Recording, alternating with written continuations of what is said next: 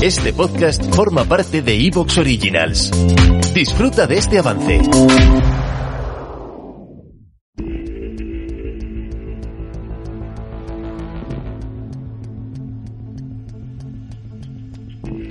Yo creo que como gran periodista que es nuestro amigo Mayor Elizari, he vuelto a hacer otra diapositiva, ¿no? Noche de diciembre del 80, y nos ha puesto los pelos de punta a todos. Un hombre cuyo aspecto por desgracia también es universalmente conocido, un hombre que aparentemente es un fan enloquecido, un obsesionado, es casi iluminado por las sirenas de la policía, sentado en el bordillo, después de ejecutar fríamente a su ídolo, consciente de que está siguiendo la pauta de un libro que es capaz de lavar el cerebro.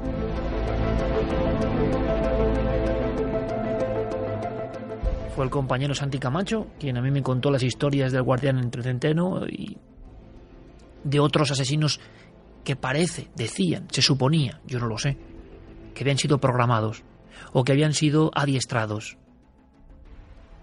¿Ocurrió esto con Mark David Chapman? ¿Qué sabemos de él? La mayor imagino que hay que seguir también la pista de Chapman. Y tú en la red has hecho un experimento muy interesante a nivel sociológico con enorme seguimiento, que es de alguna manera ir retuiteando el último día de John, ¿no? las últimas horas de John las últimas 24 horas de John Lennon y de Mark David Chapman desde, desde, 8, de diciembre del año 80, en el que, bueno, mm, trágicamente recordado por muchísima, muchísima, muchísima gente, ah, él lo tenía claro. Está claro, él, había comprado la pistola. Él ya había intentado el asesinato de Lennon, pero no se atrevió un mes antes. Él eh, lo había intentado moralmente. Él había, se había acercado a Nueva York en un vuelo, eh, compró una pistola, pero bueno, no sabemos si es por falta de luces o por miedo, pero no compró balas. Pero sí fue con una pistola al hall del Dakota a intentar eh, asesinar a, un ídolo al que creía un hipócrita, ¿no? Eh, ¿Cómo nace ese odio visceral de Mark David Chapman hacia John Lennon? Es muy sencillo. Em, cualquiera que conozca la letra de Imagine, hay una letra, una de las estrofas en la que dice, traducimos al español, y es la de que imagina que no hay posesiones. ¿no? Imagine there's no possessions, decía Lennon. Mark David Chapman dice, ¿cómo puede decir esta frase el tío más rico y famoso del mundo cuando yo estoy muerto de hambre? ¿no?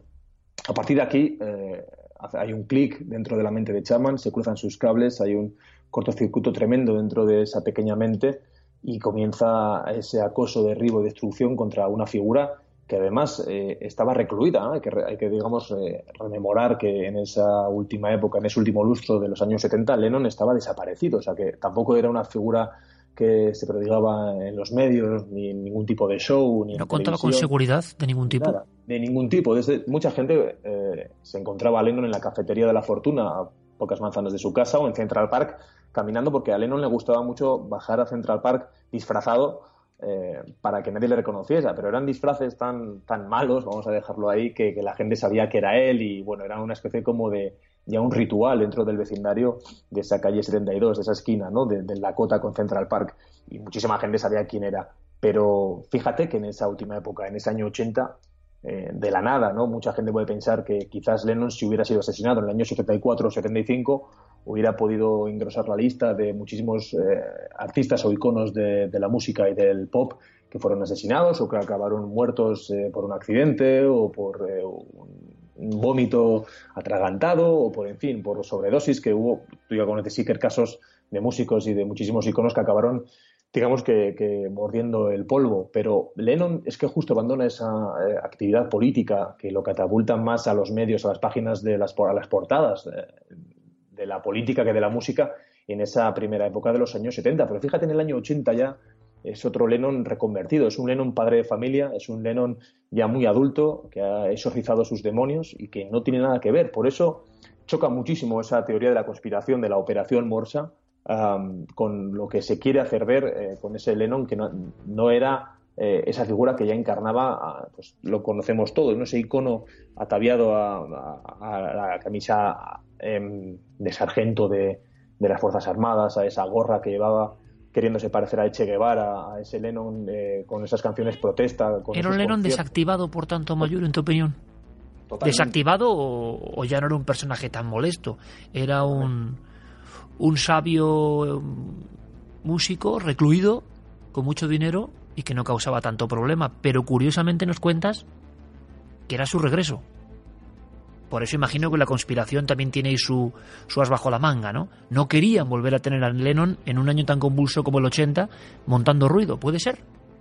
Es una de las teorías que se maneja y que cobra muchísima fuerza, porque es cierto que él se retira en el 75 y en esos cinco años en los que no hace música eh, eh, nadie le echa de menos, de ninguna forma nadie le echa de menos, ni siquiera él se echa de menos. Pero esa vuelta, ese regreso, el retorno al año 80, el retorno que pasa del blanco y negro al Technicolor, ya al color más absoluto, en el que el año 80 todo cambia, incluso los sintetizadores de la música, todo, los grupos de música, todos eh, los atuendos, la, estética, todo es eh, totalmente distinto para un Lennon que, quizás muchas de las élites temían que, pudiera eh, volver a tocar las narices otra vez a, los poderes fácticos de, de, Estados Unidos en una época en la que ya se está hablando de, una, de una guerra fría eh, acuciante, que se, está hablando de, energías nucleares, se está hablando de, muchísimos puntos que, que, hay que, no hay que olvidar que, Lennon era un activista y un ecologista eh, empedernido y que quizás eh, un altavoz a una generación como la que le encarnaba para John Lennon podía ser muy peligrosa para las nuevas eh, administraciones como la que ya estaba en camino, la de Ronald Reagan, que quizás también, eh, siendo de un poder eh, como el Partido Republicano que venía de, esas cenizas de Nixon, mm, podían de alguna forma, bueno, pues ser incómodas, ¿no? Esas nuevas letras, esas nuevas canciones, ese nuevo arte de Lennon. Pero a mí me, me cuesta creer, mm, de alguna forma, que, que tuviera algo que ver una. ¿Te está gustando lo que escuchas? Este podcast forma parte de Evox Originals y puedes escucharlo completo y gratis desde la aplicación de Evox. Instálala desde tu store y suscríbete a él para no perderte ningún episodio.